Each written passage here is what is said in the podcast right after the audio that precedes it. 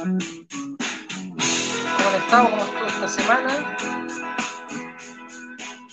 Espero que bien.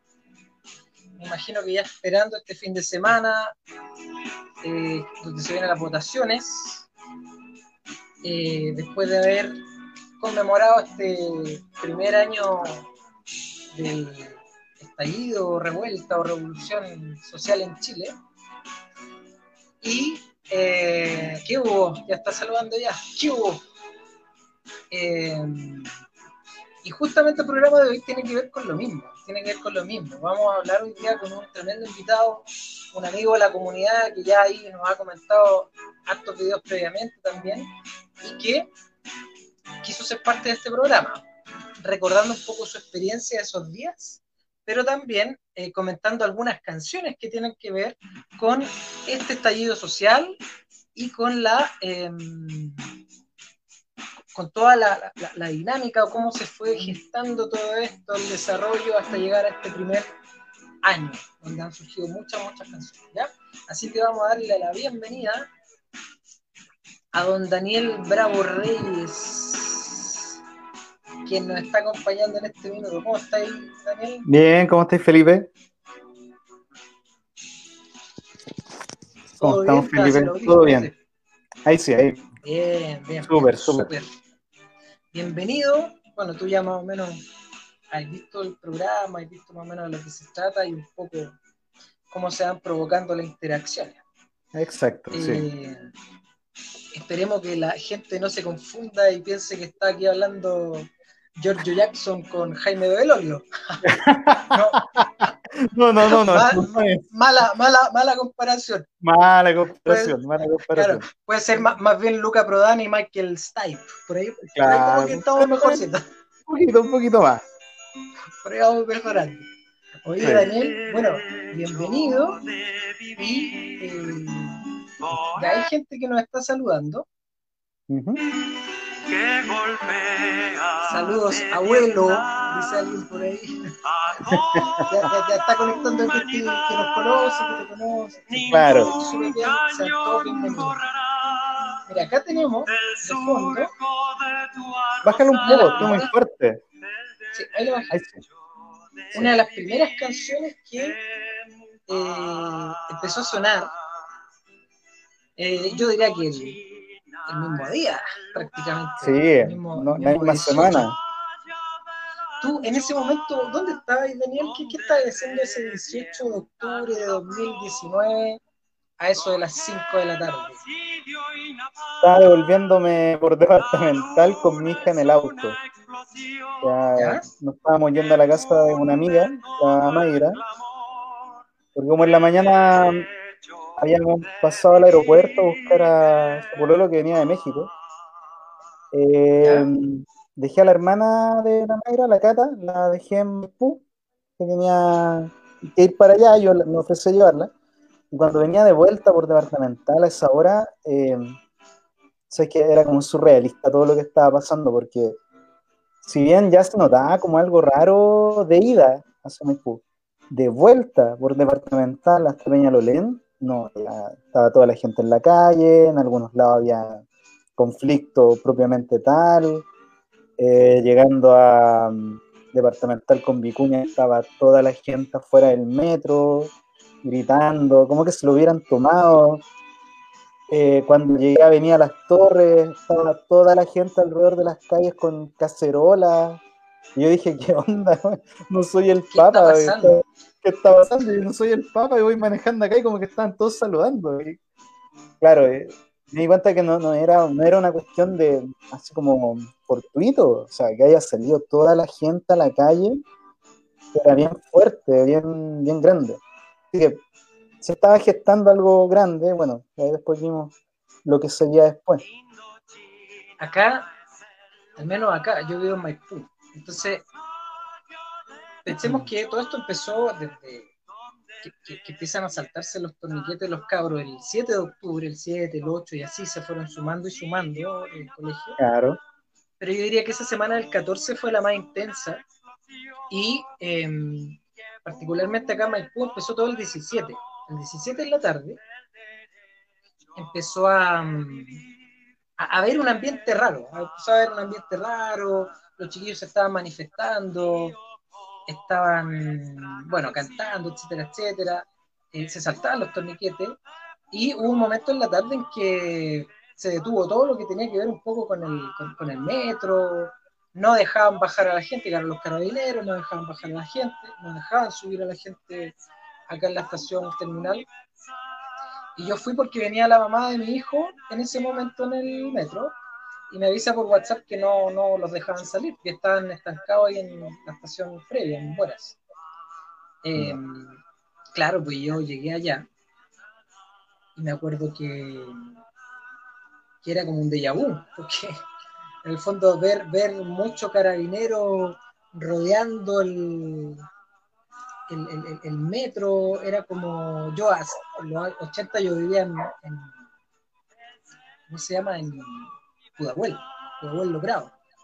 Entonces, ¿qué es lo que pasó? Que empecé a recordar cómo era en esa época cuando se empezaban a rodear el metro de, los carabineros, los militares, etc.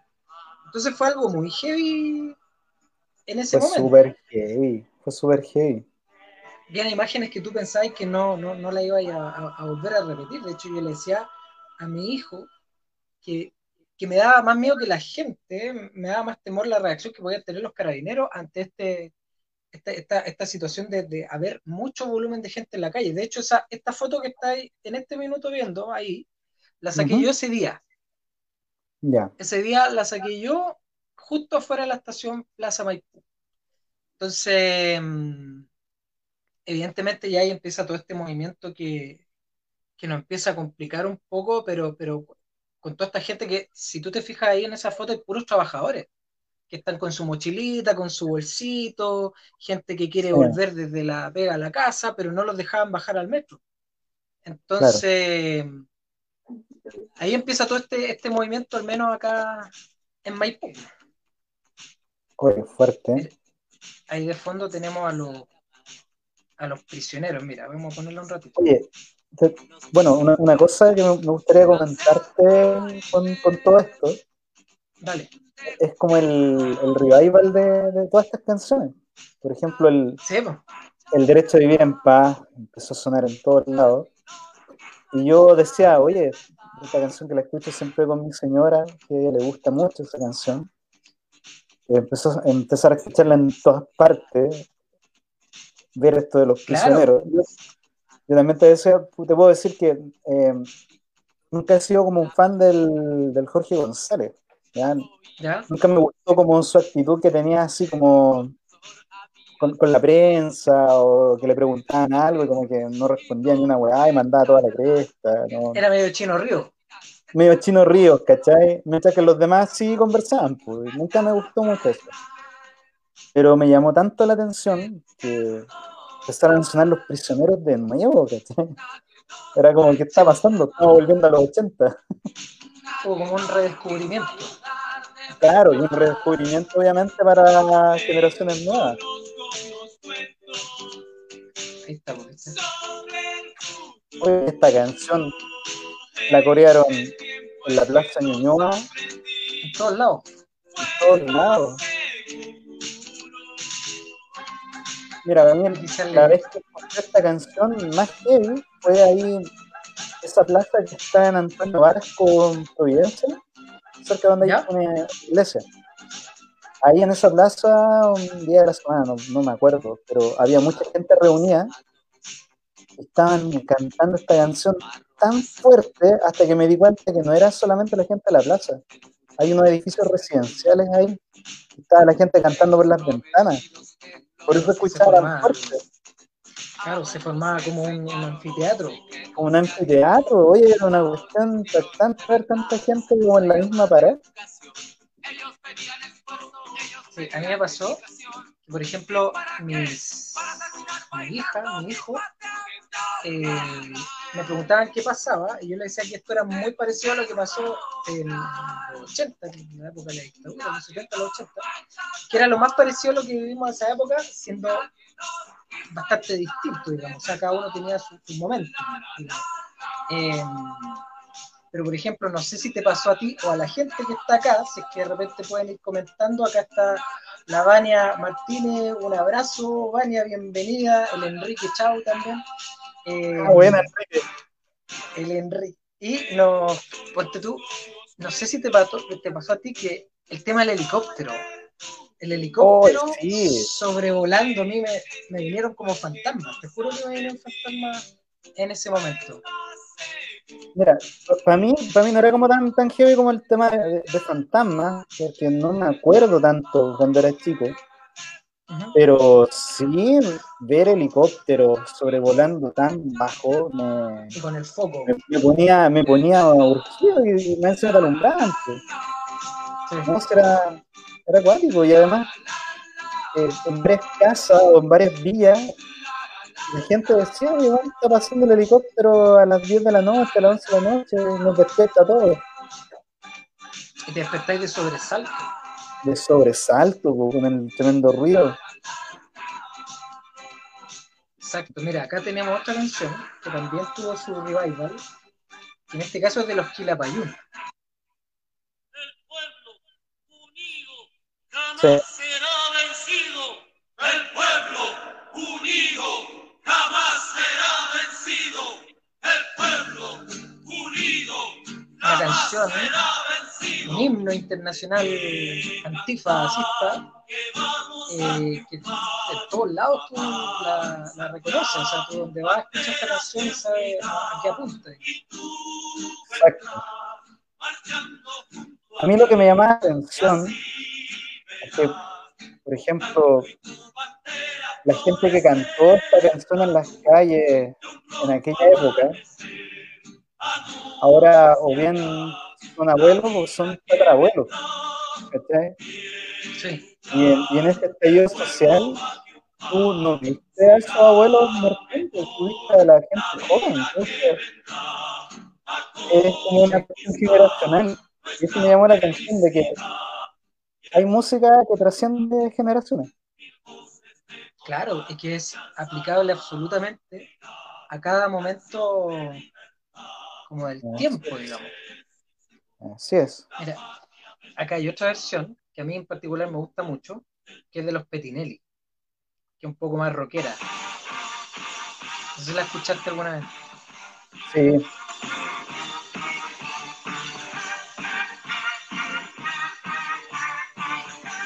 Esta la tocaron en cantar que vamos a triunfar, avanza ya, banderas de unidad, y tú vendrás marchando junto a mí. Que esta entiendo que jamás antes en Viña la habían tocado. Claro, y de hecho esto también tiene, tiene como un ritmo distinto, anuncia ya, Sí, el tempo un poquito más rápido. un poco más rápido. Otra canción que tocaron alguna vez en Viña, que jamás antes habían tocado, era una disco en Jara que se llamaba Luchín. Y esa la cantó Felo, la cantó su rutina. Ya. Súper emotivo ese momento. Y aquí vamos a escuchar una que te gusta o, o- o que te llamó mucho la atención y que también volvió, pero que es de un grupo argentino que se llama Ataque 77. Eso se Ah, llama sí. Setentista. Que pasa que un poquito. Un poquito. Siempre así, tan egoísta, hasta que no te pase a vos. No vas a entender, clásico, individualista. Decido que no te quiero escuchar. Esta canción habla de, un- de una época bien dura en, en Argentina, pero lo que pasa es que la letra se aplica perfectamente a cualquier problema social. Y, tiene como su fuerza. Y, sí, la escuché, la escuché en la calle. La escuché en las noches, las noches oscuras, sin luz, pasando por algunas calles de Santiago. Y que habla un poco del, de algo que pasó en varios países de Sudamérica en los 70 Exacto. y tiene que ver un poco con, la, con estos estallidos y despertares de distintos lados. Por ejemplo, ahí dice el Cordobazo, hace un tiempo atrás, del Rosariazo, Sareazo también, claro. Tucumán. Entonces, él lo que quiere es que el espíritu este setentista de, de- de volver a, como a luchar, etcétera, etcétera, a revel- a revelarse un poco contra este sistema que se Justamente. eh, vuelva. Y que es un poco lo que pasó ahora también. Sí, de hecho también, en la misma categoría de, de las canciones que tú decís, esta es como que es anacrónica, como que no tiene, no tiene sentido de tiempo. Exacto. Pero por acá también tenemos otra que ya avanzado el. Mira, esa foto es muy heavy. Que son los carabineros en. en- ¿Cómo se llama? En la estación Baquedano. Cuando todavía no la cerraban. Y estaban todos formados. Y es un, un ejército. ¿sabes? O sea, yo- Oye, un ejército. Ve ahí unos 300 Un ejército imperial. Entonces, después seguimos avanzando y sale esta canción de la Ana Tijoux, que se llama Cacerolazo, porque ya habíamos empezado el cacerolazo esos días, que fue esta noche, aquí estas fotos van cronológicas. Esta fue la primera noche en que empiezan a soltar, o sea, se declara el toque de queda, y empiezan a salir los militares a la calle. Esta es una de las primeras fotos, no sé si es la primera, pero una de las primeras fotos cuando ya van con sus, sus tiendas de campaña y ya se van a instalar en distintos lados. Sí. No, pues ya, ya esta canción que como que expresa todo lo que estaba ocurriendo. O sea, ¿cuántos cacerolazos hubieron? Yo perdí la cuenta, acá al menos Yo perdí la cuenta hubo- también. hubo muchos. Y no era, no era como que estuvieran organizados. no hacían, Era espontáneo.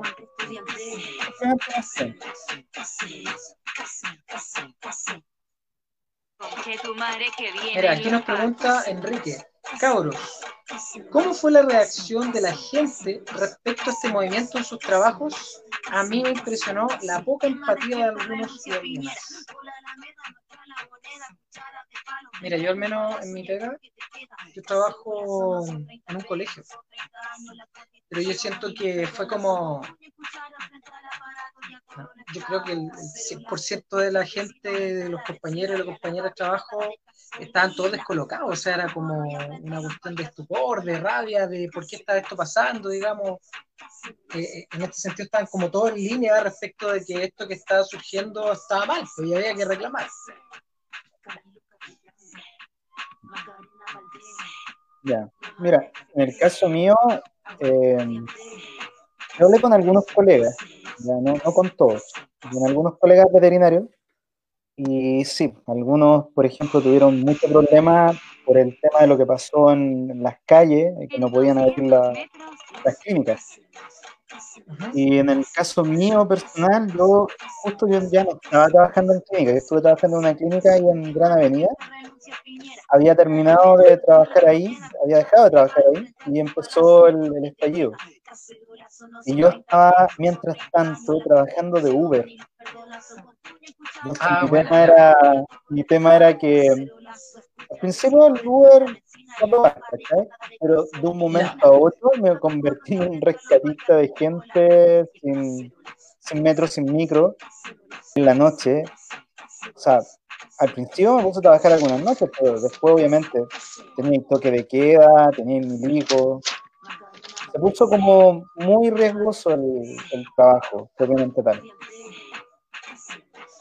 No, estaba heavy. Es que estar en la calle era muy heavy. O sea, a mí me pasó que eh, yo salí, yo salí eh, la noche del 18, hubo llamado a cacerolazo en cada una de las estaciones principales de tu sector. Y yo la estación que tengo más cerca acá es la Plaza Maipú, que está de hecho a dos cuadras. O sea, yo estaba acá en la zona cero. Maipú, toda la primera Maipú. semana fue, fue heavy. Entonces, yo me acuerdo que voy, yo así, mi, mi, mi, mi paletita para revolver los fideos, ¿cachai? Y, y la paila de los huevos, pues, ¿cachai? Y, y voy caminando en esa dirección eh, hacia la plaza y a una cuadra, dos cuadras ya había mm, piquetes de carabineros eh, formados y, y- y no dejaban pasar a la gente. Hasta que eh, empezaron a disparar. Empezaron a disparar hacia las personas. Entonces yo tuve la suerte que justo iba pasando en un sector donde está una panadería. Bueno, acá la gente de Maipú va a saber dónde era. Que es la San Camilo. Y frente a la San Camilo hay una, hay como tres kioscos. Están pegados uno al lado del otro. Entonces yo cuando veo al Paco apuntar hacia donde estábamos nosotros, lo único que tiene que hacer fue ponerme como en línea detrás de los kioscos, ¿cachai? Y escucho la, el- la percusión, pues, ¿cachai? Y suenan los, los, los tunazos, pues, están a una cuadra. Yo, yo ya había avanzado cerca metro. Y en definitiva dije, no, yo acá no, no paso, o sea, no, más allá no voy. Y me devolví. Me devolví y cuando eh, vengo caminando en, en contra de ellos, dándole la espalda en el fondo, ¿Ya? siento dos percusiones más. Y era, pero era, pero fueron distintas, no sonaron como escopetas. Entonces ahí yo atiné a mirar y veo que de arriba venían como en, en zigzag cayendo lacrimógenas, venían como cuatro o seis lacrimógenas, alcancé a hacer el quitado y ya después en definitiva me corrí mucho más allá porque dije yo no, esta cuestión no está bien y no, no va a haber cacerolea, o sea, aquí sonamos. Eh, Sí. Entonces la gente se juntó ahí en esas tres cuadras, hicieron barricadas y ahí ya empezó como más el movimiento. ¿Ya? Pero Mira. no, pero esa, esa noche yo la vi. Mira, yo tuve dos, dos como situaciones límite, así bien, bien brígidas, mientras trabajaba de, de Uber. Una fue cuando me tocó ir a buscar a una persona ya Pedro de Valdivia. Y esa persona de Pedro de Valdivia, eh, por la ruta que, que nos envió, me hacía pasar cerca del puente Pío Nono. Y yo sabía que en el puente Pío Nono había manifestación. ¿Ya? Pero era temprano, eran como las 6. Entonces yo dije, "Mm, ya ver, démosle. Si son como las 6, no creo que esté la embarrada, queda más tarde. Oye, craso error, po. ahí aprendí que la, la embarrada quedaba a la hora que fuera. Sí, pues. No alcanzo a llegar ni a Bellavista, ya estaba la calle cerrada. Veo pasar, mira, para mí fue una tanqueta, pero los carabineros no tienen tanqueta. Eh, era simplemente uno de estos camiones grandes, me parecía una tanqueta. Eh, bloqueó el paso de, de los autos. Obviamente los manifestantes empezaron a tirar piedras, ¿cachai? Los pacos retrocedieron un poco. Y eso me dio a mí una ventana para poder eh, tratar de avanzar. Entonces, cuando avanzo, me empiezo a encontrar con barricadas. No, no puedo ¿Ya? pasar por el fuego, ¿cachai? Y mucho, mucha gente que estaba ahí, que me di cuenta que eran los de primera línea, como que me vieron perdido y me empezaron a mostrar por dónde tenía que pasar.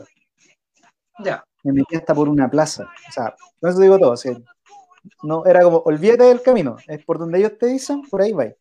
Sí, y en la mitad claro. que voy pasando, aparecen unos carabineros por el lado mío, por el lado del chofer, con un rifle. ¿Ya? Oye, y barsamente se tiran arriba de mi auto, se apoyan ahí del, del capó, y se ponen a disparar.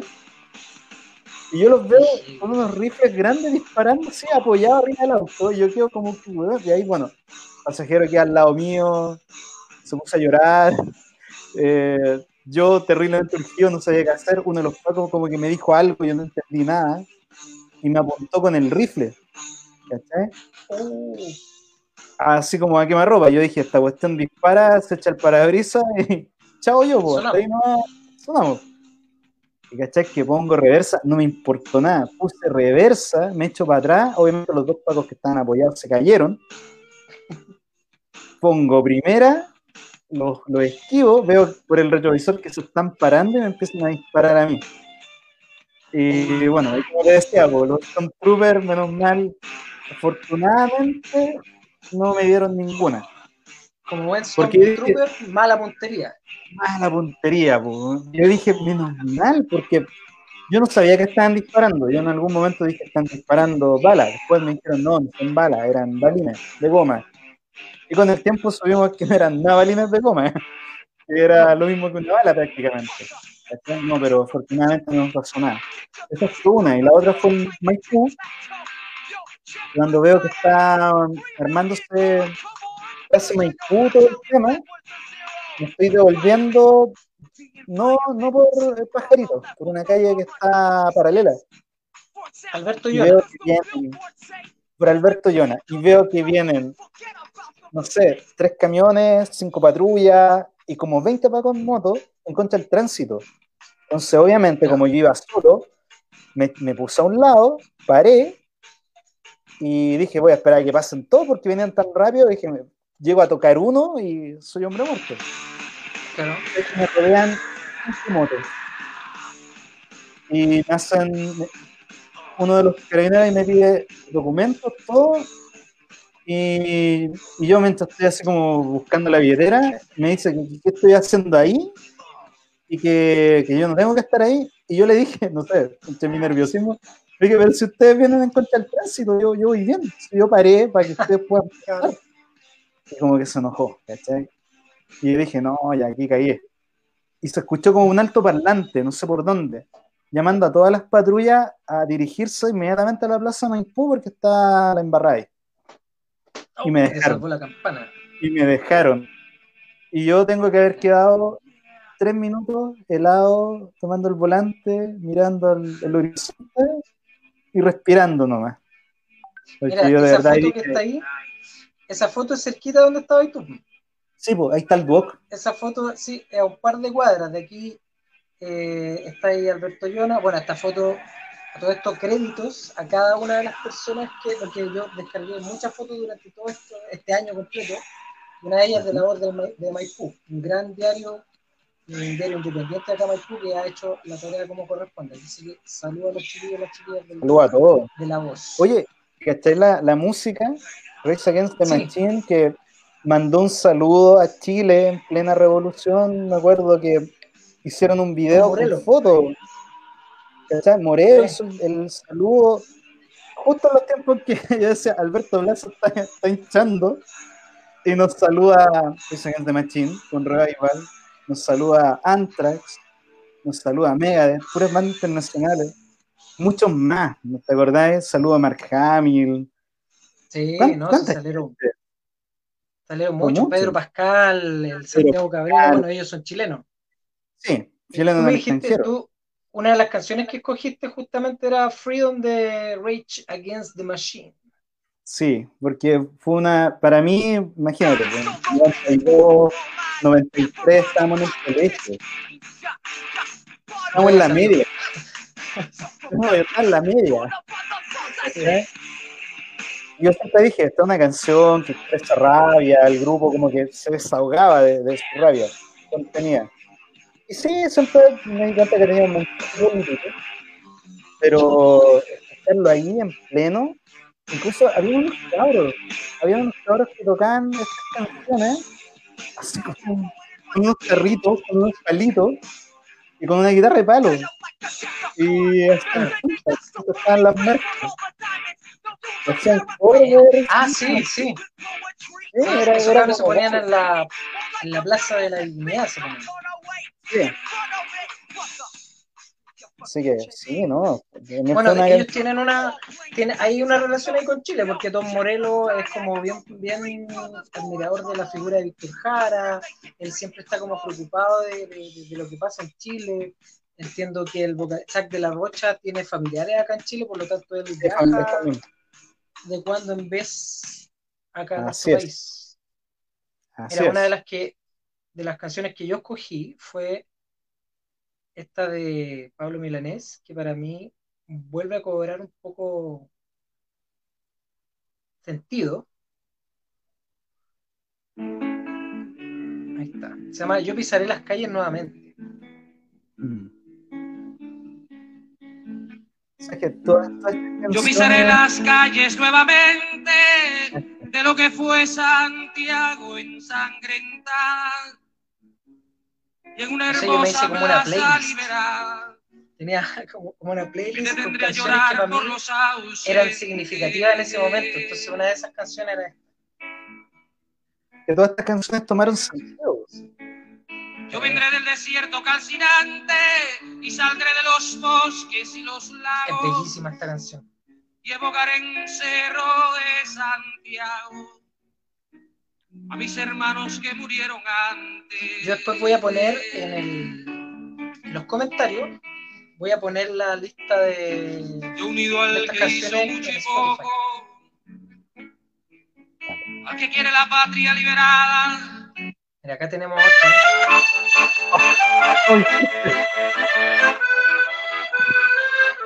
Bájalo un poco. Ahí sí. Acá la tenemos en acordeón. Esta es la Vera. Vera Chao. Hola, chao. Esta canción pero- volvió. Volvió, volvió porque es una, una canción antiquísima, o sea, que se ocupaba en, en la época de, de los años, eh, incluso de los años 40, 40 y tanto, eh, de parte de la, de la resistencia italiana, eh, en contra del, del movimiento fascista en Italia. Entonces después se fue recuperando como un himno internacional de resistencia, entre ellos lo, lo tomó Quilapayún también, que hizo su versión a fines de los 60, principios de los 70, Mm. y después la fuimos escuchando en, en, en. Yo, ponte tú, a mí me pasa que yo me acuerdo de esta canción de Marco. Yo vi Marco cuando era cabrón chico. Mira, ¿Verdad? incluso tengo, tengo esta canción, mira. No sé si- para darle ánimo.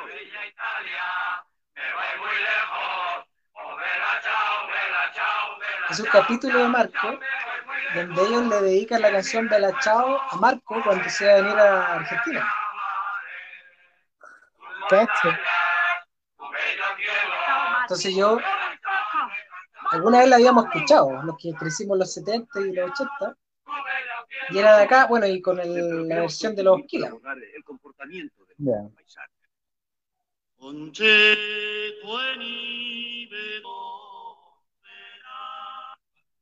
Ahí está. Ciao, ciao, ciao, una mattina mi sono alzato e ho trovato l'impatto. Oh, partigiano, portami via. Oh, bella ciao, bella ciao, bella ciao, ciao, ciao, partigiano. Fue el año 2017 se retomó en la famosa serie española. Sí, pues. Sí, pues en Casa de Papel la, la tocaban harto. Pero yo me acordaba que esta canción la tengo que haber visto en alguna película con mi papá, pero de, de la Segunda Guerra Mundial. Claro, por el movimiento antifascista. de El movimiento antifascista, sí, en, en alguna. Esta típica musiquita que sonaba en la radio, que una radio antigua, cuando ya había quedado la cagada del ataque, era esta melodía. Pero sin, sin la voz, solo la melodía de la música, como en, como en el acordeón. Yo me acordaba de esta, de esta música. A mí me llamó la atención también haberla escuchado eventualmente en la calle. Y gente bailando. Sí, no sé. No era algo tan, yo decía, ¿qué onda? ¿Qué pasa? no era algo tan como desconocido. O sea, yo creo que para algunos fue como un, como decíamos delante, como un revivir estas ca- canciones antiguas que de repente pasaban en, en disco, en vinilo o en, o en Claro. pirata. Mira, aquí Ahora- Andrés Pinto, Sofía nos dice, esta canción también fue significativa y fue en colaboración entre artistas argentinas, argentinos y chilenos, que es Manifiesto, la versión de mm, la canción de Víctor Jara, que se llama un poco La Esperanza viene del sur y que toma artistas tanto argentinos como chilenos. Muy, muchas gracias, Andrés. Mira tú. Bueno, yo te puedo acotar que yo crecí muchos años, mi infancia en la casa de mis abuelos en Rancagua. Existe Rancagua, ojo, saluda a Rancagua. Claro, claro. Ya. grande. Y bueno, mi, mi abuelo era suboficial mayor del ejército de Chile. Así que comprenderás que todo este tipo de música estaba vetada para mí. Sí, Yo vine a despertar esta música alrededor de los 13, 14 años, cuando mi abuelo ya estaba mucho más viejo en, en Santiago, por las mías, ¿cachai? Pero nada de esto se escuchaba ya, pues. De hecho, una vez me pillaron escuchando una canción de los Jaivas y, oye, el medio reto que me llevé. Y era una Sí, canción de no, los sí. Jaivas, no. Mira, niñita. Mira. A propósito de los Jaivas, aquí tenía una de los Jaivas, que también volvió. También volvió. ¿Cómo escucháis ahí, Daniel? ¿No se escucha muy saturado? No, está bien.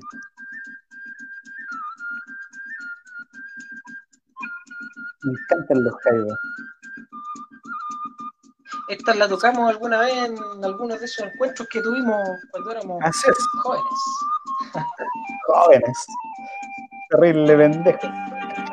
Exacto. Qué grandes que son los Jaivas. Oye, te puedo contar que la anécdota más freak que tengo, eh, por ahí por el año 94, 95, yo tomé clases de guitarra. ¿Ya? Y mi profe de guitarra era un weón muy movido y bastante capo en la cuestión, Se llama Eh, Alejandro-. Ah. Alejandro Castillo. Una Ya, clase, ya, sí. una clase me dijo, Daniel, esta clase la vamos a tener en el en la fuente alemana. Y yo qué hacía, ¿en la fuente alemana? Sí, Ya. en la fuente alemana va a hacer la clase. Y fue para allá, pues. Y veo que él está conversando con un viejo, pelo largo, silentito, están comiendo un completo. Me dice, largo. saluda aquí, mi amigo. Y van a el gato al piso. Oh, qué grande.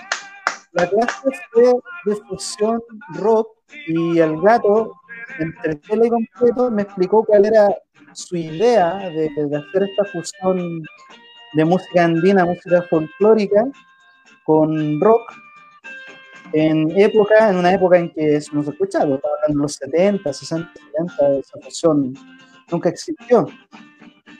Y lo difícil, lo difícil que es meter una, una escala o meter una música como autóctona de un país y adaptarlo, no sé, al jazz, al rock, al blues, a lo que sea. O sea, hay todo un trabajo por detrás súper heavy. Y ahí me di cuenta, no, estos locos son unos músicos, No, músicos notables. Eran todos profes de música. Mira, yo te voy a revelar algo. Yo llevo los jaivas en mi piel. Mira, ¡Wow! El tremendo tatú. ¿cómo está? Está buenísimo. Está bueno. Sí, Bueno. pues, bueno, los. Se va a venir alguna vez un capítulo especial para los jaivas. Sí. No, y esta canción también, en todo este periodo sonó bastante, hasta de fondo. De repente las noticias la ponían como música de fondo. Sí.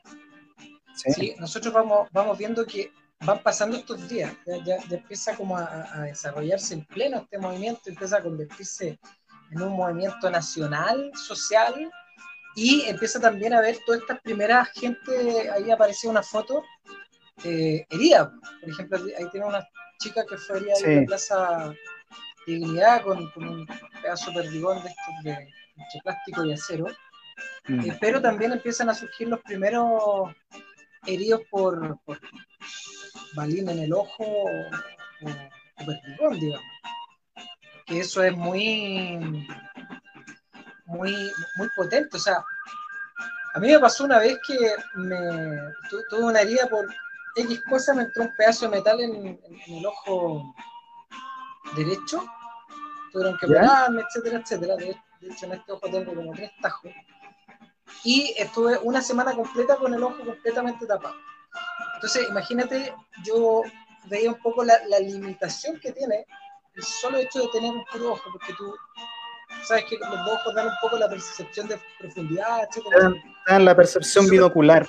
Es heavy. Exacto, es súper heavy. O sea, yo me acuerdo que me andaba puro tropezando en las calles, porque yo, por ejemplo, no veía los, el pavimento levantado. Mm. Y entonces yo me imagino lo que va a hacer el que una persona en definitiva termine mutilada, eh, cómo, cómo, cómo tiene que rehabilitarse y todos los déficits que quedan, por ejemplo, por perder un ojo o por perder la visión, como le pasó a Gustavo Gatica o a, ¿Cómo te pasó, a Gustavo Gatica? Mira, yo no sé, nosotros con, con mi señora, con la Karina, tenemos un, un- amigo en común, un conocido de muchos, muchos años, ya muchos años atrás, de las andanzas de un antiguo grupo cuando nos juntábamos allá en Providencia, que era una comunidad de lectura, me, me ref- me refiero al set, no sé si lo estará, estará viendo el programa ahora, a lo mejor va a verlo después en el podcast. Él está estudiando medicina él Ya. fue a marchar con los médicos y a él le dispararon en el ojo. A él le llegó un perdigón.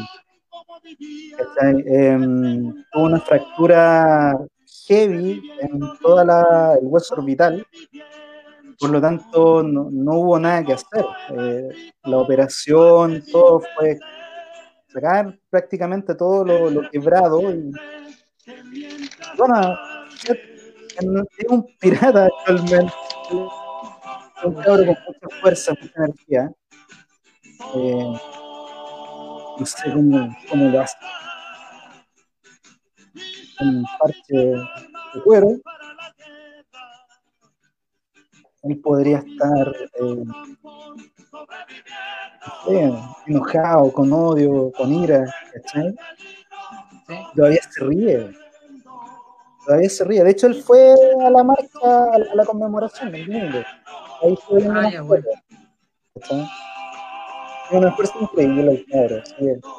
Saludos a Y obviamente a todos, a todas las víctimas también. O sea, de uno, por dos ojos, y bueno, las víctimas también que sufrieron perdigones, recibieron perdigones en la espalda, en las piernas o en cualquier otro lado. Tenemos un amigo que es compañero de la Universidad de la Karina, de la señora, que vive en Huechuraba, allá por Avenida Los Presidentes, pero Avenida Los Presidentes abajo de toda la. Y él nos contó que él estaba en el patio fumándose un cigarro y recibió dos perdigones en la pierna porque pasaron patrullas de carabineros con carabineros en los techos y estaban disparándose las casas. La él estaba fumándose un cigarro. Estaba fumándose un cigarro en el patio. Tú, tú viste las noticias, todo lo que pasó en la hormiga, que mostraron un campo de batalla gigante.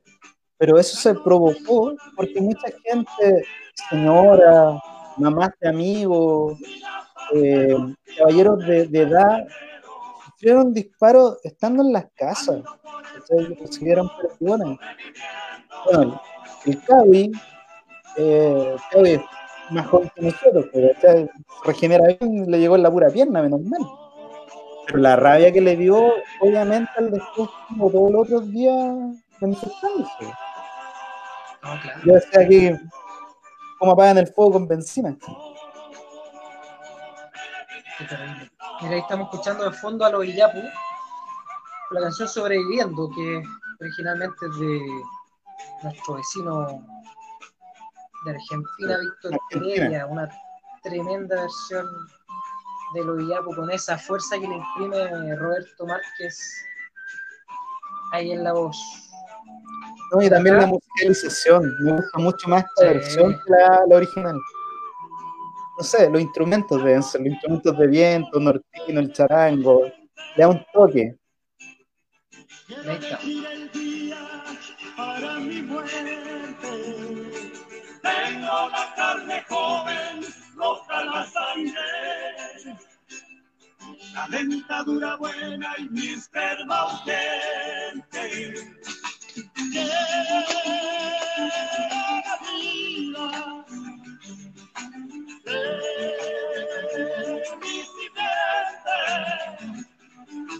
Tremendo desarrollo que tiene este Por acá hay una de las canciones que surgió por el movimiento propiamente tal, que se llama 30 pesos. es, es, tremenda, una, una, una, canción, e, es de, de Smack, se llama el, el artista que la canta. Solo escribo para aquel que en la calle lucha fuerte contra la injusticia. Aunque un puto milico dispare, en mi tierra se esconde un tirano que ha empapado con sangre sus manos. Hay un arma que apunta de frente a la frente de su propio hermano. Al malditos que llevan el alma vacía y de piedad y compasión, van tiñendo de rojo los suelos y los sueños del trabajador. Ni doctrinas del shock, ni terapias inhumanas borrarán la convicción de lo que el pueblo reclama. Presidente bastardo, sabes que arderás en llamas. La gente está despierta, ya sabemos lo que tramas. Me cago en los pacos, en Piñera y su milicia. Me cago en el poder, en el gobierno y su avaricia. Pero llegó la hora de acabar con la codicia, aunque mi gente se desangre, va con hambre de justicia. El pueblo ya no teme, no le asusta la revolución. Lo dijo Andy Ferrer en el ayer. Maldición, hoy solo somos uno en una misma misión. El pueblo se levanta y se revela la opresión. Como conspiración, apaga la televisión, enciende tu corazón y luego comienza la acción. Qué ilusión, yo, da luchar por un futuro. No es solo una canción, es convicción, te lo aseguro. El pueblo evade afrontando el Se poder. un poco el estilo de que Residente. ganar, nada más que Sí. perder. Se Aparecen varios, varios estilos musicales nuevos, pero la letra es súper fácil. La lírica hijopera. Mira esa foto. Se ve. A mí me, me da risa que fueran las fotos de marcha y que después superaba la marcha en 5.000 personas. Nunca fueron a un concierto en el Estadio Nacional. Por ejemplo, para mí el concierto más masivo tiene que ser el del 2000, 2010, si no me equivoco, el de Iron Maiden que hizo el, el DVD, el Maiden Chile, éramos ¿Cuántos fueron? 80.000 60.000. personas. Claro, 60.000 personas. Y el Estadio Nacional así estaba, pero a full, pues. Yo miraba, yo miraba esta cantidad de gente y dije, acá hay más que lo que hay en el Estadio Nacional. O sea, la primera gran marcha, ¿cuánta gente contó? ¿Un La del millón? la del millón de personas fue de más de un millón. O sea, yo fui Claro. tres días después de esa marcha, yo no fui a esa, y dos o tres días a, a la segunda marcha más grande de Chile. Pero te juro, Claro. ahí no se podía caminar, Daniel. O sea, tú no podías caminar. Yo llegué, no alcancé a llegar hasta la Plaza de la Dignidad. Nosotros llegamos hasta pasadito el, el GAM ¿Ya? y nos empezaron a gasear, obviamente. Entonces, Qué raro. eh, que, que fue ahí donde nos o sea, donde apuntaron hacia estábamos, estábamos nosotros, eh, por segunda vez me pasó, digamos. Y yo nada más que, o sea, mi delito fue estar con mi banderita, mi bueno fue ahí frente al GAM, y de repente veo que detrás de un- del monumento este del- de, la Plaza de los Pacos salen varios y apuntan hacia donde estábamos nosotros. Y yo lo único que atino a hacer es a- agacharme, darme vuelta y agachar mi cabeza pensando en eh, que, que, que, que funcionara el casco que andabas trayendo. ¿Cachai? Y decía, casquito, casquito, cumple tu función, lo único que pensaba. ¿Cachai? Pero no, pero fue muy, muy heavy. Y era tanta gente como la que tuve en esa foto. Sí, pues era mucha gente. Mira, esta es la canción que tú me pediste también. Sí, para mí este fue un momento, no sé. Yo cuando lo vi, me, me partió el corazón prácticamente. Esta es una soprano. Así es. Un soprano que vive en las torres del Tajamar y en pleno toque de queda se pone a cantar para la gente.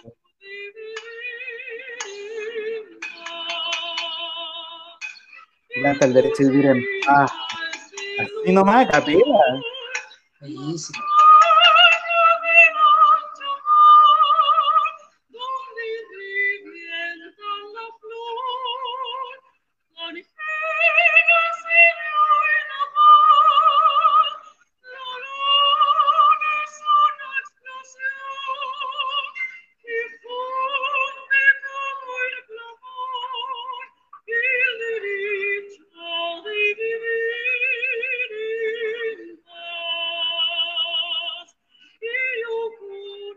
Saludamos a la gente que está eh, comentándonos acá. Nos comenta Marco.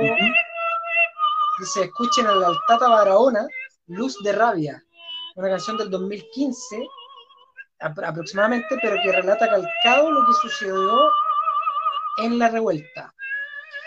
Recordemos que estamos hoy día hablando con el Daniel Bravo Reyes acerca de lo que, lo que ha sido todo este, este proceso del estallido social desde el 2019 hasta ahora.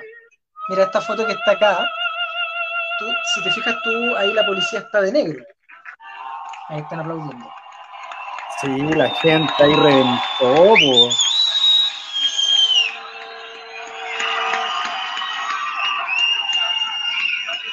Bueno, esta policía que está de negro ahí es porque este fue el movimiento que se generó en Argentina, en apoyo a. Chile, y que también eh, se llevó ahí un poco eh, la repre de parte de la policía.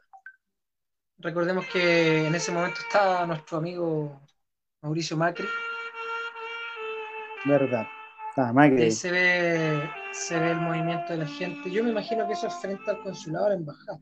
Al fondo se ve el, el obelisco. Mira, esta canción también. Este es un cabrón que pasó por. Valparaíso. Valparaíso en plena noche del estallido. Yes.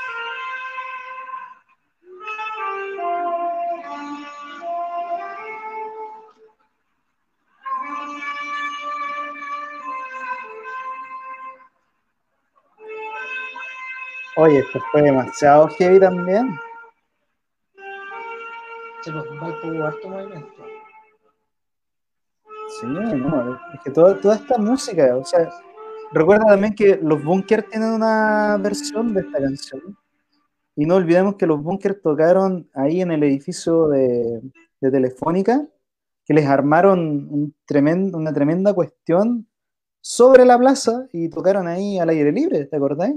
Una cuestión así. Mira, para mí, Sí. para mí fue una cuestión muy comercial, tipo los Beatles. Porque de hecho tocaron y no, no van a grabar de nuevo. Tocaron ahí por, por el momento.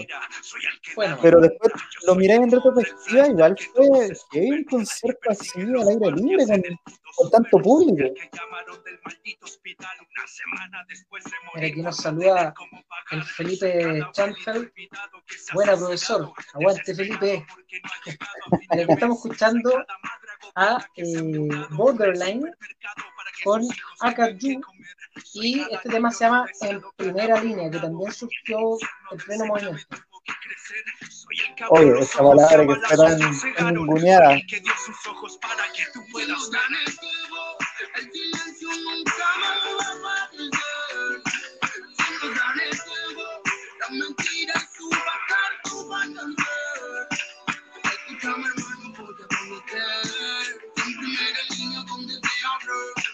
Aunque no a ver. Te juro que no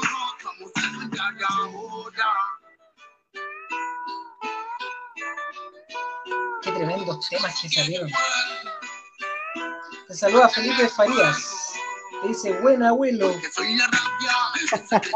El pelo. pelo. que Quería- soltaba, quería mano Los Felipes. decidió partir porque Al vida puro no Felipe. Don Felipe. Es Felipe. ya me llama el vuelo. No, pero ese es Felipín. El, el es Felipín.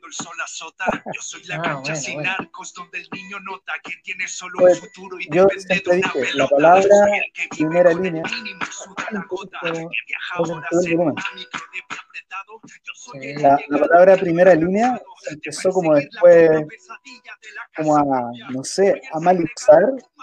Y yo me acuerdo que después me estaban un cabro tirando piedra y era primera línea. Claro.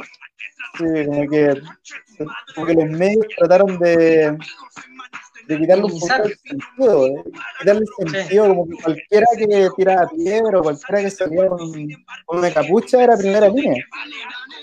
Y no, pues primera línea tenían una historia súper trágica. Yo me llevé a una número. Era. Lo tienes que haber visto, porque era el, el- el pelado que estaba enfermo de cáncer. Compañero pelado. Ah, sí.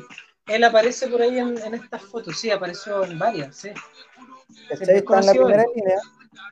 Y él me contaba porque no estaba ni ahí con lo que pasaba porque él estaba desahuciado. Oye, y decía, pero estáis desahuciado, ¿qué onda? Sí, pues me dijo, no, no, no tiene acceso a, todos los medicamentos, las quimios son súper caras. Entonces, si le quedan tres meses, dijo, serán tres meses peleando. Y tenía una convicción, loco, que podía, podía arrastrar masas. Entonces, yo Sí, encontré él hace, poco, sí, hace poco estuvo internado, fue bien complicado, pero entiendo que ya salió. no, no- no estaba mal, pero te das cuenta, como que todos los, que pertenecieron a la primera línea de Real, primera línea, todos los cabros tenían tremenda historia, eran del tsunami, otros peleaban porque eran de, población o de toma, otros eran cabros que vivían debajo del puente. Y comenzaron a, a sentirse útiles por primera vez en su vida, eligiendo a las abuelitas o a la gente con, que que pasaban por las calles, como que sintieron un, un tema de, de que la sociedad los lo reconociera por primera vez. Y yo creo que eso se vivió muy heavy, a mí me hubiera gustado ir, pero no estaba acá en Santiago el año nuevo. ¿Te acordáis del año nuevo cuando Sí, se retiraron los carabineros de, de la plaza y se armaron dejaron miles ser. Dejaron ser. ¿Qué pasó? Armaron mesas, hubo una escena gigante de mesas de club.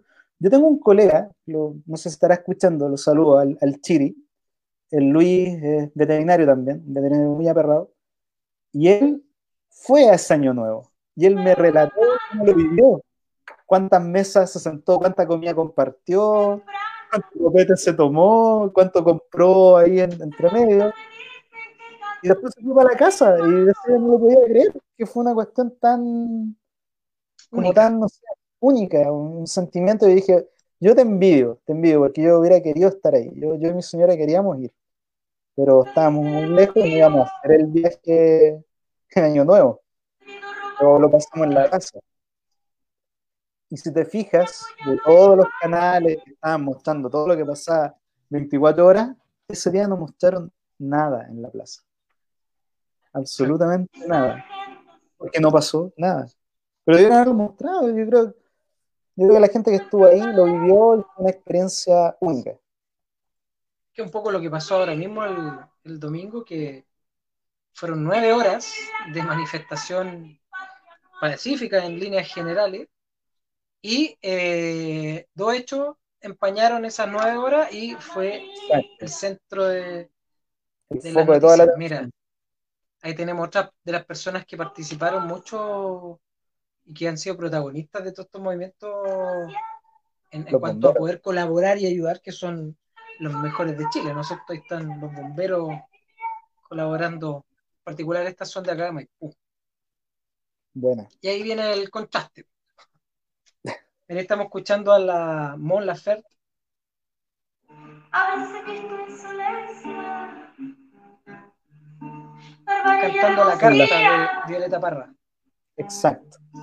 Te presentaré el trabuco y matar a sangre fría. A quien defensa no tiene cola, dos manos vacías. Y seguimos avanzando con este movimiento que se va consolidando, ya empieza a ser como más sintomático esto de las personas que pierden un ojo y, y ya empieza a ser muy simbólico, ya empiezan a salir toda esta simbología, el, par- el perro matapaco, eh, la persona con el, parche en el ojo, Sí. mira que heavy esa foto. Oye, para mí el sentimiento de rabia más grande fue haber escuchado la advertencia del Colegio Médico, del Colegio Oftalmólogo de Chile, cuando levantaron la alerta de que la verdad que estaban llegando demasiados pacientes con lesiones oculares y que hicieron la comparativa con la guerra en Medio Oriente, que allá en Medio Sí. Oriente, Franja de Gaza. franja, franja de Gaza, como en 10 años, tenían como 60 lesionados oculares. Y nosotros teníamos 3 meses y ya íbamos como en los 150, 200. Y salió ese comunicado de advertencia y a los 3 días Gustavo Gatica quedó ciego. Esa fue la primera persona que perdió la vista completa. Y lo heavy es que te lo dijeron. Te Lo dijeron. Y que esta cosa es inédita, o sea, hoy tú veis los lo, lo estudios un poco de toda la gente que salió herida, ciega o mutilada, y es, en número inédito, o sea, no había pasado antes. Vestida en rebeldía, No había pasado antes. No, fue demasiado fuerza heavy. que nos guía. Mira, y tú tienes una Y- foto de lo que pasó en Viña, Viña Valpo. Ah, esa la, la, la, la- la marcha que hicieron en Viña. Multitudinaria también. Cacha, tremenda, tremenda cantidad de gente. Esa, ¿Cómo se llama? La Avenida del Mar. La Avenida del Mar. la costanera. la costanera. Es que tú, si miras, si tú has recorrido esas playas alguna vez, te das cuenta de que para llenar esa calle así, así de largo, es mucha gente. Pero si son cinco pistas, cuatro pistas. Como cuatro pistas completas. Y, Como y la Alameda. Claro, como toda la Alameda. La diferencia es que estaban fresquitos caminando al lado del mar. Exacto. Que van hacia Pancho. Aguante Pancho. Mira, ahí de fondo escuchamos a Ana Tijoux con la- una de las últimas estrenos de, de- de las canciones que hizo propia de la, esta rebelión de octubre, que se llama Rebelión de Octubre. Escondieron documentos. Dime tú quién es violento, mientras nuestros muertos, sin justicia ni presos, vamos a quebrar silencio y la vida alzaremos. Rebelión de octubre, nuestra Si tienen alguna pregunta, chiquillos, hagan preguntas, comentarios. rebelión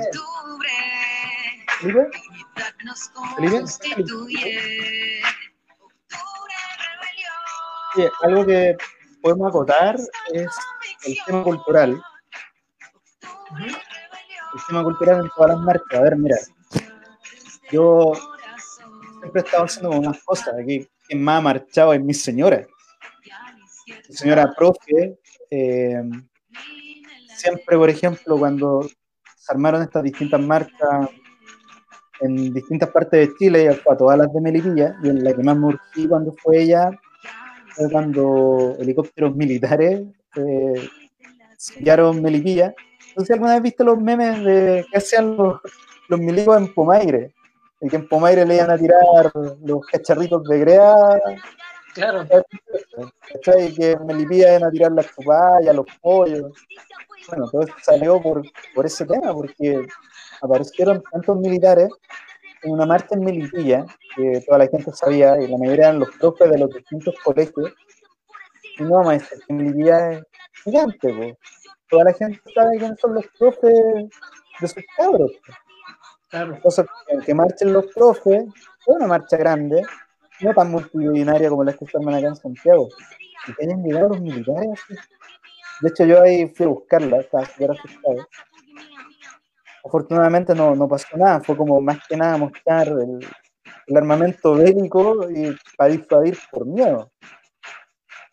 Claro, me asusté yo, ¿cachai? Los que estaban marchando no estaban ni ahí, seguían saltando.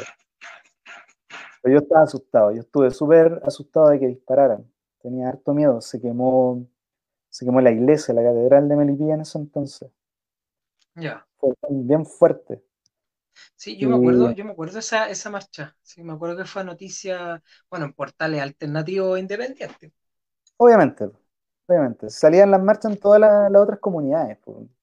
Por ejemplo, la, la marcha que hubo, no sé, acá, acá mismo en Pudahuel, una que se hizo en, en Lo Prado, que, no, era- no, no tenían nada que ver con este movimiento más grande, con estas marchas más grandes. Como eran cosas aisladas de, de comuna, por así decirlo, nunca las mostraron, pero cuando tú pasabas por ahí, tú veías que eran, eran puros ambientes como carnaval, fiesta, eh, cultura. Me llama mucho la atención eso. eh, la gente puede hablar de que hubo violencia, sí hubo, hubo- se rompieron locales, que se quemaron cosas, se rompió un inventario, sí, pasó de todo, pero las manifestaciones propiamente tal, todas estaban llenas de cultura, todas estaban llenas de, de cosas, ya sea de cultura chilena, de, de música, de arte, de arte, pinturas, murales que se hicieron.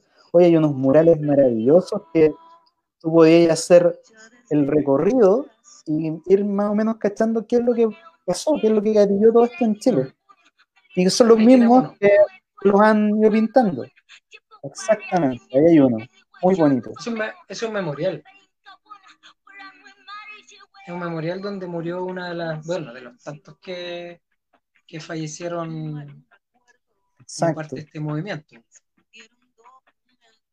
Pero esta la que decías tú, la de Don Morelos. Exacto. El saludo de Don Morelos a todos los chilenos. Y el de Mark Hamill. Marcado. Greetings to all Chileans. The world is watching you. Así es. Sí. Saludos a todos los chilenos. El mundo los está mirando.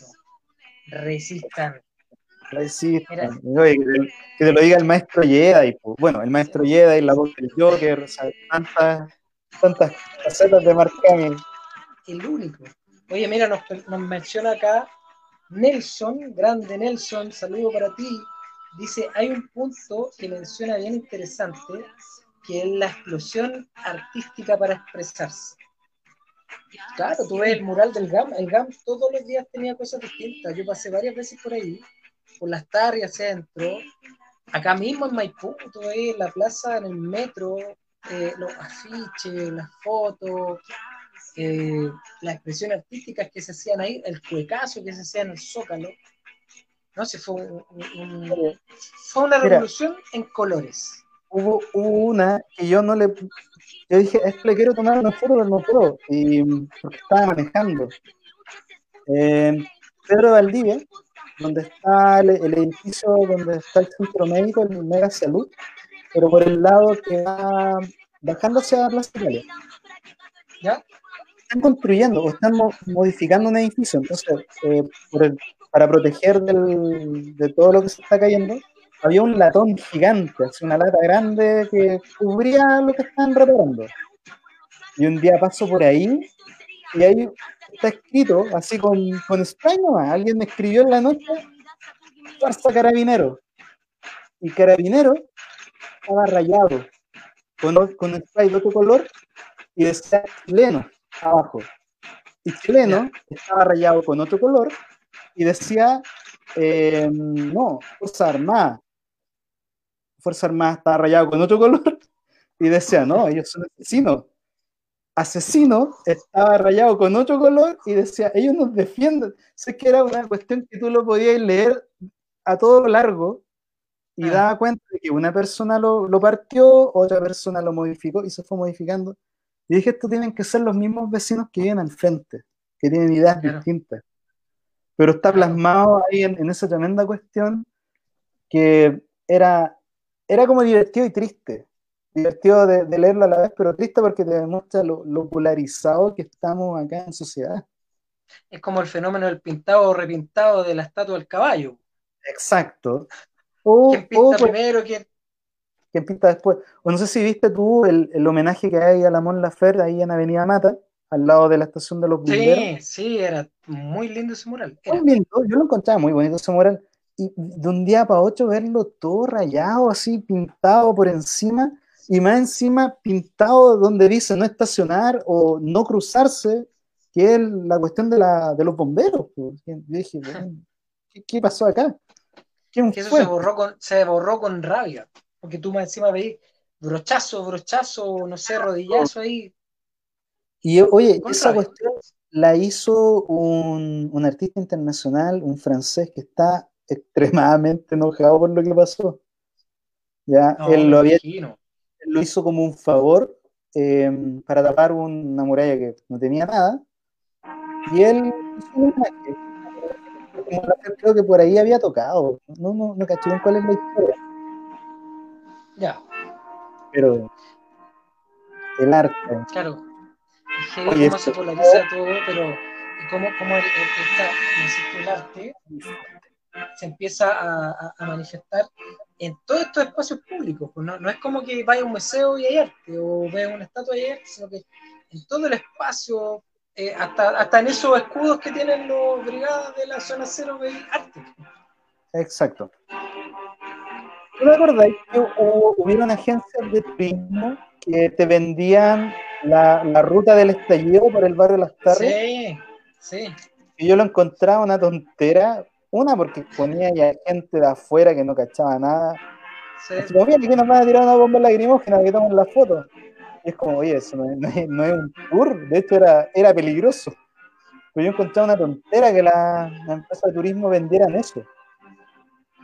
Claro, es como, como, ¿alcanzará tanto los emprendimientos? claro, es que era, era exponer gente por nada prácticamente. Mira, acá creo- fondo estamos escuchando, Arauco tiene una pena, que es una de Mm, las que también tú me pediste, pero en este caso está hecha por el Requiem por Chile, que es una orquesta que circuló por Chile, en realidad, Exacto. y que una de las que escogió fue Arauco tiene una pena. Fíjate que esto yo lo escuché en vivo acá en la Estación del Sol, donde murió, eh, o sea, donde recibió una pateadura de aquellas, Alex Núñez, y Mm. eh, después murió, producto de la herida. Oye, pero era tremenda, tremenda orquesta, coro, el ambiente que había en ese momento era pero bellísimo, bellísimo. Todos estábamos en sintonía.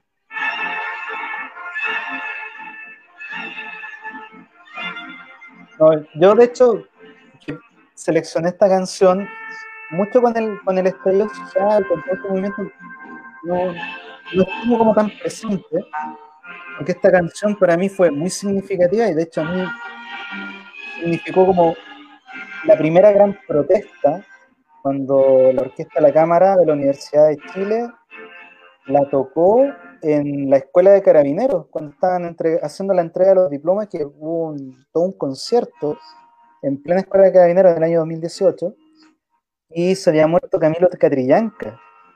Y resulta que la Sí. orquesta decide tocar Arauco tiene una pena para cerrar el concierto. El concierto no tenía nada que ver con Violeta Parra. Ahí mismo. Entonces yo quedé así como loco. O sea, hay músicos y músicos. Y estos eran músicos valientes que ahí en la boca del lobo, porque yo dije, capaz que de ahí no los saquen más después de tocar eso. Porque era para la familia de, de Carabineros y, y todo la- el alto mando este concierto. Y Qué se igual. mandan, se mandan esta tremenda protesta de tocar Arauco tiene una pena en honor a Camilo Catrillanca. Yo creo que al general se le tienen que haber caído un poquito los pantalones cuando escuchó eso. Y que justo había sido también un año antes. Mira, ahí en la foto tienes al, al domador de Guanaco, por el famoso personaje El que surgió famoso. en Oye, ese pero momento, ¿no? Ahí arriba el guanaco doblando. Igual súper peligroso, pero arriesgado, súper arriesgado. El tacle, otra foto icónica, el tacle. Ese buen El- tacle. po. es un tacle, po, weón. Eh, Me encima se vuelve de billar como el 5 y se les arrancaba. Exacto. Eso es a una cuadra de mi escuela de, de psicología de hace muchos, muchos años atrás. Aguante la De bala. hecho, de hecho, yo cuando vi a este tipo hacer ese tackle, en el primero que pensé, dije, el Felo, el Felipe Farías que está ahí conectado, Ah, también. Bueno. él, él- bueno para, para los tackles cuando ve rugby, y después dije, ah, menos mal que no era él, porque, eh, bueno, a él no lo pillaron. Ya. pero sí Mira pensé que, pues, mira, po, Ahí. Lo- Todo el rostro. en todo el rostro el gas tóxico y ahí podéis ver las bombas con las que se atacaban, eran bombas de pintura. Sí, sí. Y ahí tú ves, ponte tú en ese, en ese gas que no es el gas lacrimógeno, o sea, tuve un No. gas amarillo. O sea, ¿qué hay en ese gas? Justamente eso, hay, hay un químico ahí. Esta foto que es linda. Bueno, aquí vamos llegando a una canción que también tú me pediste y que también es, es, y- y es un, un símbolo prácticamente de todo el movimiento y que es el de las tesis Un violador en tu camino. Es que no lo. Ah, escúchame un poco. Y nuestro castigo es la violencia que no ves. ¿Escuchas bien? El patriarcado poco. es un juez que nos juzga por nacer. Y nuestro castigo es la violencia que ya ves, es femicidio, impunidad para mi asesino, es la desaparición, es la violación, y la culpa no era mía ni donde estaban ni cómo decía. Y la culpa no era mía, ni dónde estaba, ni cómo decía. Y la culpa no era mía, ni dónde estaba, ni cómo decía. Y la culpa no era mía, ni dónde estaba, ni cómo decía. El violador eres tú. El violador. Y dio la vuelta al mundo. dio la vuelta al mundo. Oye, Felipe, esta canción, mira, para mí, te, voy a hacer una ana- analogía de lo mismo que estuve discutiendo con mi señora. Bien, doña. La película Star Wars, El regreso del Jedi, donde tienes un imperio maligno que está arrasando con todo, y tienes por otro lado una, un movimiento rebelde que se está oponiendo al, al imperio y van en una última gran batalla a tratar de derrotarlo. Y si tú ves el regreso del Jedi, hay un factor que es un factor que ninguno de los dos bandos tomó en cuenta. Y ese factor fueron los Ewoks, que eran como unos ositos muy tiernos al principio de la película, que escondían graciositos, pero que al final, al desenlace, ayudan a ganar la guerra. Porque se Claro. levantan en armas, pelean, y si no es porque ellos pelean, el, este imperio habría ganado la, la batalla final. Se Y yo sacrifica. le decía, claro, se sacrifican, muchos mueren, pero no les interesa porque están liberando su, su luna. Y yo le decía a mi señora que encontraba que el movimiento estaba como desgastado. Sí. ¿Cuándo salieron? Esto como en diciembre, ¿no es cierto? Claro, como que le faltaba una línea, algo que, que dijera ya, Faltaba- este es el camino. Este es el camino, como levántense de nuevo. Entonces yo decía, aquí falta también un factor que ninguno de los dos bandos eh, lo tenga contemplado. Y llegó esta canción que dio la vuelta al mundo y levantó a todas las mujeres. Oye, lo que estábamos comentando cuando nos encontramos, pues, hasta en el colegio, Alonso de Silla también cantaron esto, en un colegio de la congregación marista Impensable en nuestra época. impensable para nuestra época cuando era colegio de hombres, que ahora es mixto. Todas las mujeres de media cantando esta canción. Esta canción tuvo versión señoras, mamás, dueñas de casa, eh, cabras jóvenes Estadio Nacional, del mundo, internacional, Medio Oriente. Pues este fue el- lo que le hacía falta para retomar la línea. Y de Eh, hecho fue declarado este movimiento uno de los movimientos más significativos del año a nivel mundial. A nivel mundial, sí. No, de hecho, Entonces, la especie y, y cantando esto en todos los lados gubernamentales, yo encontré súper heavy cada vez que aparecían cantando. Era, era como fuerte, y además el mensaje, el mensaje muy fuerte. tremendo. Al final tenemos una de las últimas canciones que me pediste. Es de la Violeta Parra. Se llama Arriba quemando el sol.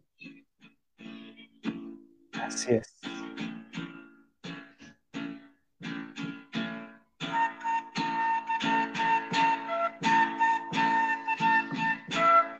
Canción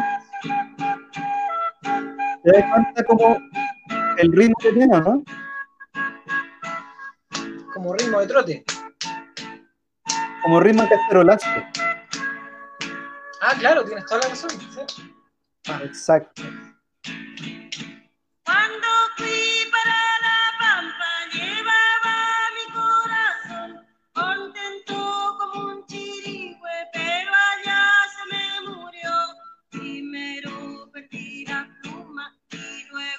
La Violeta. la Violeta. Yo me acuerdo cuando en una, una de las tantas veces que salió hablando el presidente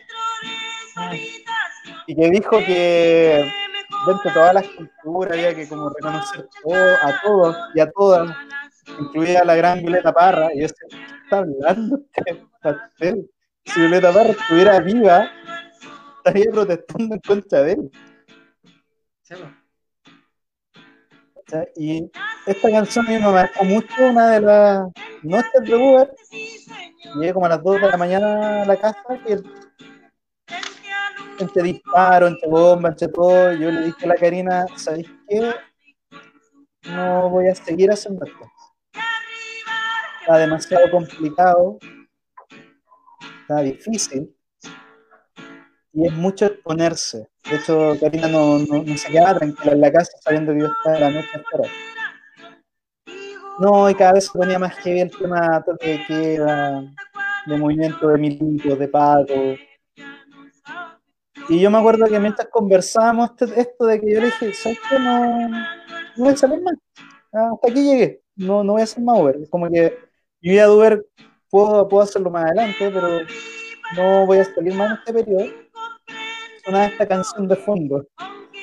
Y lo encontré demasiado significativo porque creo yo que esta canción representa a harta gente que trabaja, que se saca la mugre y que llegan todos quemados negros con súper poco a la casa. Sí, Es, sí, es sí, lo, lo- sí. es lo bueno, es lo bueno de esta, de esta como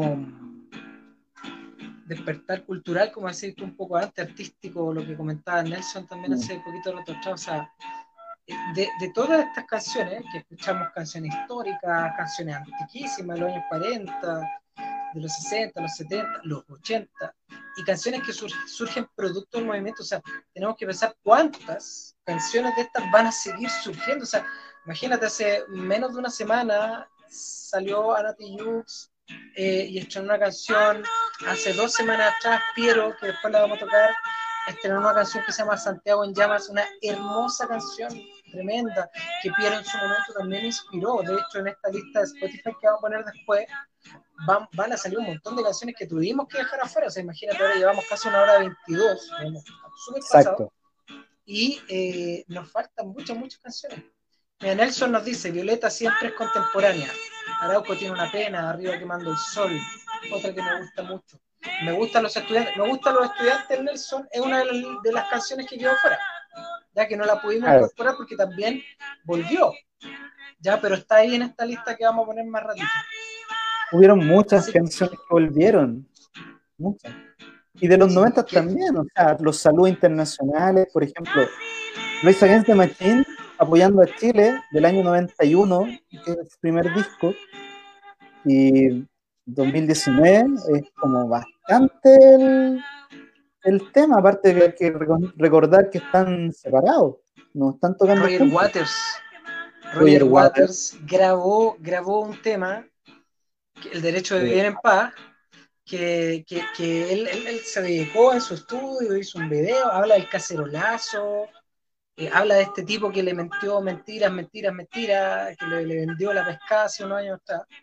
Entonces Claro. te- tenemos, tenemos un, un tremendo movimiento y todos los ojos apuntando hacia Chile. Y tú vas Sí, viendo pues. que esto se va, re- se va replicando en otros lados, no es porque haya pasado en Chile, sino que estaba pasando en Ecuador, en Colombia hoy día, en Estados Unidos, vimos hace súper poco lo que pasó con la comunidad afroamericana, con el asesinato de George Floyd, esta Sí. afroamericana que habla y que dice, eh, ya estamos aburridos, o sea, eh, se entiende por qué, por ejemplo, viene la destrucción y ella dice, y agradezcan que no queremos revancha. ¿Cachai? O sea, Claro. tan heavy, o sea, agradezcan que estamos reclamando nuestros derechos y no nos estamos vengando. O sea, eso Sí, es pues. muy heavy. O sea, es yo heavy. espero, yo espero que, que todo esto, o sea, yo siento que, bueno, cada cierto tiempo, tú sabes que sociológicamente somos cíclicos, cada cierto tiempo hay Exacto. revoluciones, rebeliones que hacen como... Pero yo espero que esto sirva para, de alguna manera, eh, hacer que la gente vaya... Bueno, Chile ya despertó, o sea, estamos claros, pero que eh, llegamos a puntos en común, no a consensos, porque la política de los consensos ya sabemos que no funcionó y fue hace rato atrás. Pero que sí, hace un tiempo escuchaba a Residente, dice que no, no, no, no se trata a lo mejor de que o algo muy extremo a la izquierda, o algo muy extremo a la derecha, o algo de centro, no, sino que algo nuevo, ¿cachai? Algo nuevo que ponga como centro la solidaridad y la empatía. O sea, yo creo que eso es lo básico. Solidaridad y empatía. Si tú eres capaz de ponerte en el lugar del otro, si tú eres capaz de tener, por ejemplo, una constitución que parta de un sistema solidario, por defecto todo va a cambiar, por defecto la sociedad va a cambiar y eh, eventualmente mejora. Son años, o sea, no, tú no podés decir, no, es que en dos años no va a pasar, puede ser muchos años, a lo mejor ni siquiera nosotros vamos a alcanzar a ver todos estos cambios, nuestros hijos quizás los van a ver, o nuestros Los hijos nietos. lo van a ver. Yo creo que todos los cambios que se hagan de aquí para adelante eh, son, son para nuestros hijos, obviamente. Sobre todo todos los que tenemos hijos de, de un año, tres años. Ellos cuando tengan 18 años van a ver estos cambios.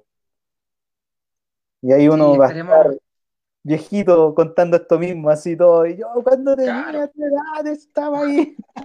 Ojalá, ojalá lleguemos a esa edad que todavía no estamos acordando de las cosas. O sea, yo decía, ponte tú, bueno, aquí me va a salir un poco el tema porque eh, yo lo pensaba en relación a la pandemia. Eh, hace un tiempo, de repente la gente ha estado pensando, a mí me pasa también harto, es que todo, todo estas cosas nuevas que vienen o festividades o lo que sea, puede ser la última. Sí. Yo pensaba el otro día, por ejemplo, en la Navidad, le preguntaba a mi hijo, de repente, si esta fuera, o, o para esta Navidad, ¿qué pensado en regalar? ¿Qué te gustaría regalar? Tal cosa. Pero yo le decía, pero he pensado que esta puede ser de repente la última Navidad de alguien. ¿Qué sería bueno? Entonces yo lo pensaba al revés, yo decía, ¿qué regalaría yo a mis seres queridos, por ejemplo, que, que no he visto? ¿Cachai? Yo les regalaría tiempo. ¿Cachai? A mí me, me, me conmueve mucho pensar en esa cuestión, porque yo decía, juntaré plata para comprar un regalo. No, yo necesito tiempo, tiempo con mi hija, con mis nietos, weón, con mi papá, ¿cachai? O sea, yo creo que eso regalaría ahora, ¿cachai? Si, en lo posible, yo, yo no podía ver a mis papás a más de un metro de distancia, porque les voy a dejar cosas y, y me viro luego, digamos. Porque ya están Claro. cerca de los 80, pasando los 80. Entonces, decía, lo, lo más importante es hoy dedicar tiempo. Tiempo y pensar en todo lo que, lo que de repente perdimos hacia atrás, pero que podemos seguir ganando todavía. Así es. Muy heavy, muy heavy. Es súper heavy, pero por lo menos contamos con herramientas, nos podemos comunicar a través de, de videollamadas, eh, llamadas telefónicas. O sea, yo encuentro que todavía, todavía existe eso de que tú puedes, tú puedes dar un, un poquito más aún. Todavía queda como ese espacio. Y Sí. hay que tratar igual, o sea, todos tenemos nuestras cosas y tenemos días ocupados, a veces tenemos días de mierda, pero de mierda, pero hay que tratar de quitar el individualismo que tenemos. Porque querámoslo o no, todos tenemos algo de individualismo en nosotros. Y en el momento en que tú das un paso más allá y como que te sales de tu individualismo y miras para afuera, compartes un poco más. Qué tremendo. Bueno, esto da para reflexionar mucho más. O sea, espero que en el futuro quizás nos encontremos otra vez, Daniel, y podamos reflexionar sobre otras cosas también. ¿Mm? Ya Sí. estamos llegando hoy día hasta el final. Eh, bueno, tú sabes que nosotros al final del programa hacemos un cuestionario que se llama el cuestionario de Bernard Pivot. Se hace Exacto. cada uno de los invitados e invitadas que vienen a este programa. Así que hoy día usted va a debutar con su cuestionario Pivot, don Por Daniel. favor, estaba, estaba esperando. Mira, la primera pregunta es, ¿cuál es tu palabra favorita? Asado. Asado. Me causa asado, me gusta mucho porque causa mucha mucho sentimiento en mí.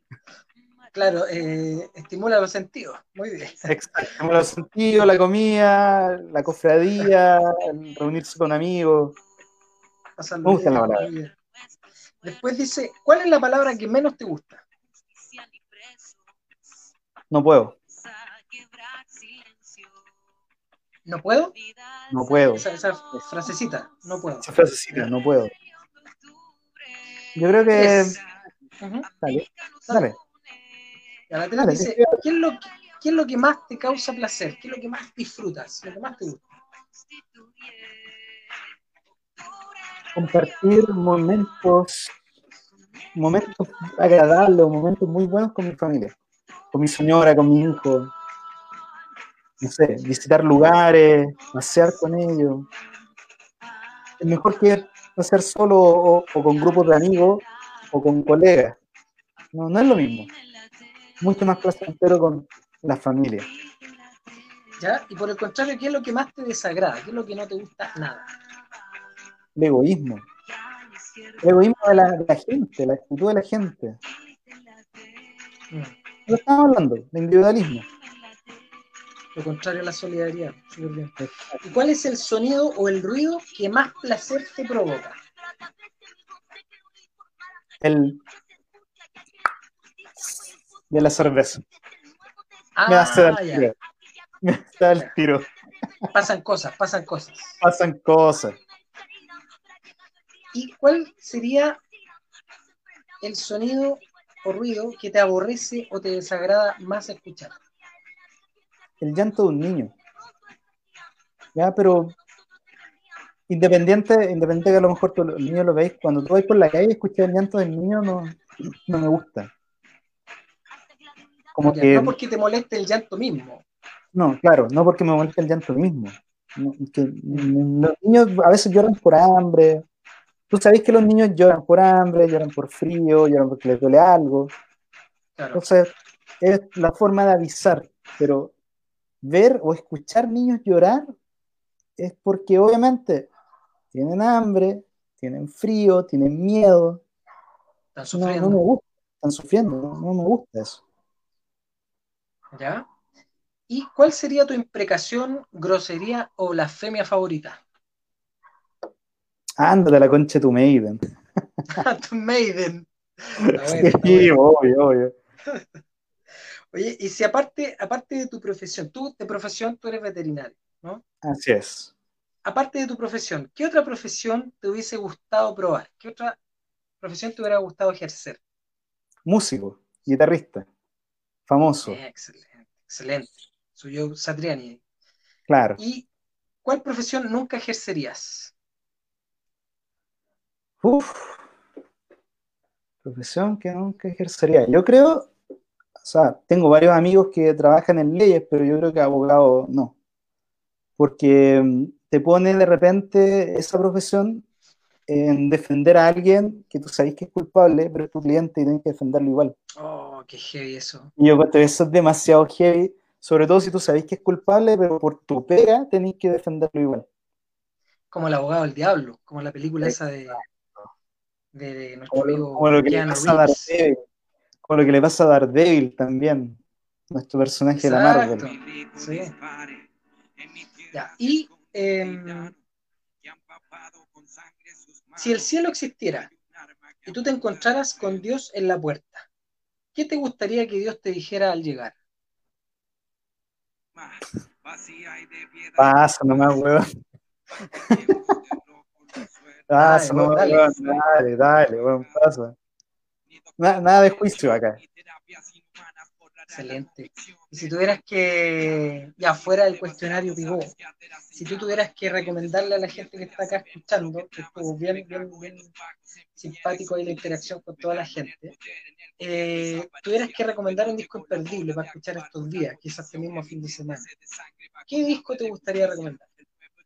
Bueno, por, por todo lo que ha pasado, por las canciones nuevas que están saliendo, eh, para entender, a veces las canciones nuevas tienes que volverte al, al origen, y por lo mismo, con los 29 años que tiene ya encima, yo les recomendaría a todos que no se pueden perder el disco Ten de Pearl Jam. Tremendo discazo. Es un tremendo discazo. Y Pearl Jam sacó canciones nuevas, está armando discos nuevos, entonces eh, es toda una revolución de, de una banda que tiene tanto que podríamos decir que de, de la última época se está convirtiendo en una banda de rock clásico, propiamente tal, allá del gran movimiento que Claro, estuvo muy claro, porque ya, dentro de los grandes. ya dentro de los grandes y vigente todavía, ya es como catalogado rock clásico, pero no el rock clásico que escuchamos nosotros. Ya, no, no Led Zeppelin, Black Sabbath, no, rock clásico actual, como más de, de la nueva generación. Yo creo que hay Y varias aparte- bandas que Y aparte, Eder también siempre ha destacado que el vino chileno es más rico que la chucha. Exacto, Eddie Ver ya, ya le gusta venir para acá. Es un, es un, es un, un constante también visitante de nuestro país. Oye, Daniel, te quiero agradecer. Te quiero agradecer, pero mira, antes de despedirnos, vamos a poner una última canción que se llama Santiago en Llamas, que la mencioné antes, que es de Piero, solo para que la escuchemos eh, antes de decir adiós.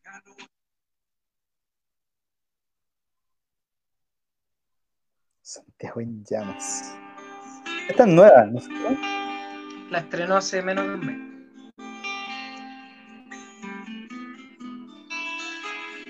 ¿Y por dónde anda la vida?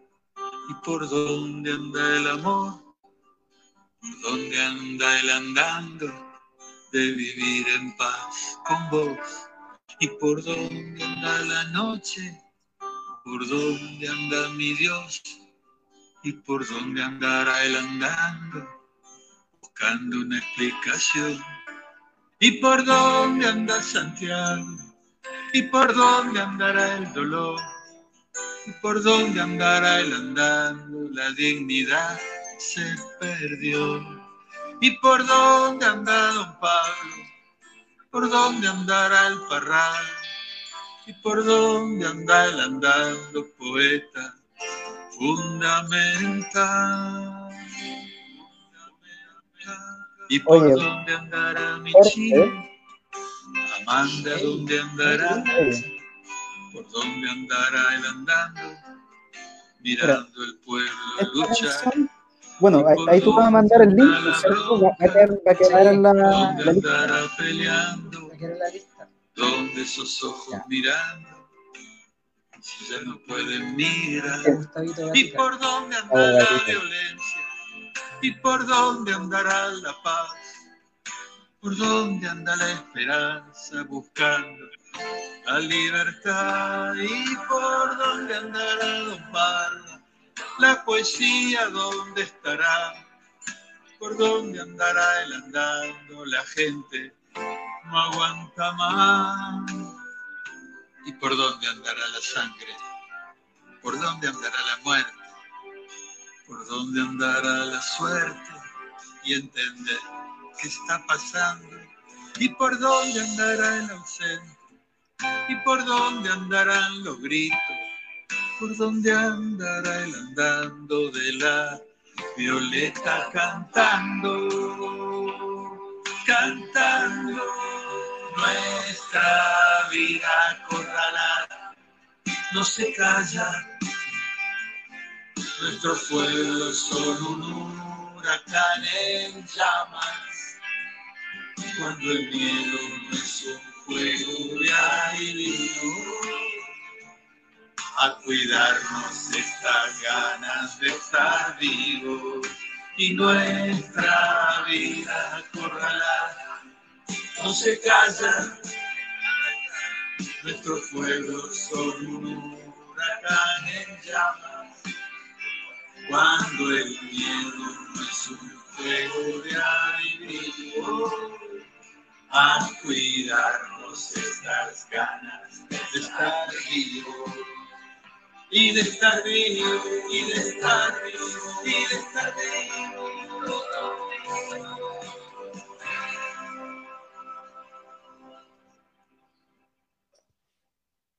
Muy linda la canción. bien, muy linda la canción. De hecho, la escuchaba y me acordaba del Eduardo, nuestro amigo mexicano que llegó el 18 de octubre en la mañana. Tenía todo un itinerario para salir con Mayra y bueno, ahí quedó el itinerario. Se fue con una visión de, de un Chile que pelea, con, pelea por sus derechos, porque él, él es abogado. Ah, la- el trabajo que no me gustaría hacer. Mm. Y chuta, yo le dije al, al momento de la despedida, cuando volvió a México, de, pucha, llegaste en un momento súper eh, freak a Chile y no pudiste prácticamente ver nada, o sea, tour por el Cerro Santa Lucía, a los museos, no, nada, nada.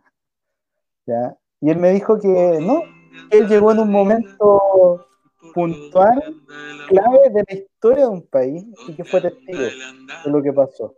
Y me contaba Chile la corrupción. Exacto, y me contaba la corrupción mexicana y me decía, oye, lo que están haciendo ustedes es muy heavy, sigan nomás. Tienen que llegar hasta la última. A seguir adelante, pues, y acordarse Adelante. que este domingo hay que salir a votar. Súper importante. Hay que salir a votar para que la cosa cambie, para que el Chile despertó se vea reflejado en, en cosas concretas. Te agradezco, Daniel. Muchas gracias por habernos acompañado hoy. Y eh, dejamos, muchas gracias, y dejamos a toda la gente invitada para la próxima semana. También a un programa que va a estar bien bonito y bien interesante. Un abrazo, gracias Daniel y gracias a la gente que participó hoy día. Nos vemos, chau, chau. Nos vemos, que estén bien, chao.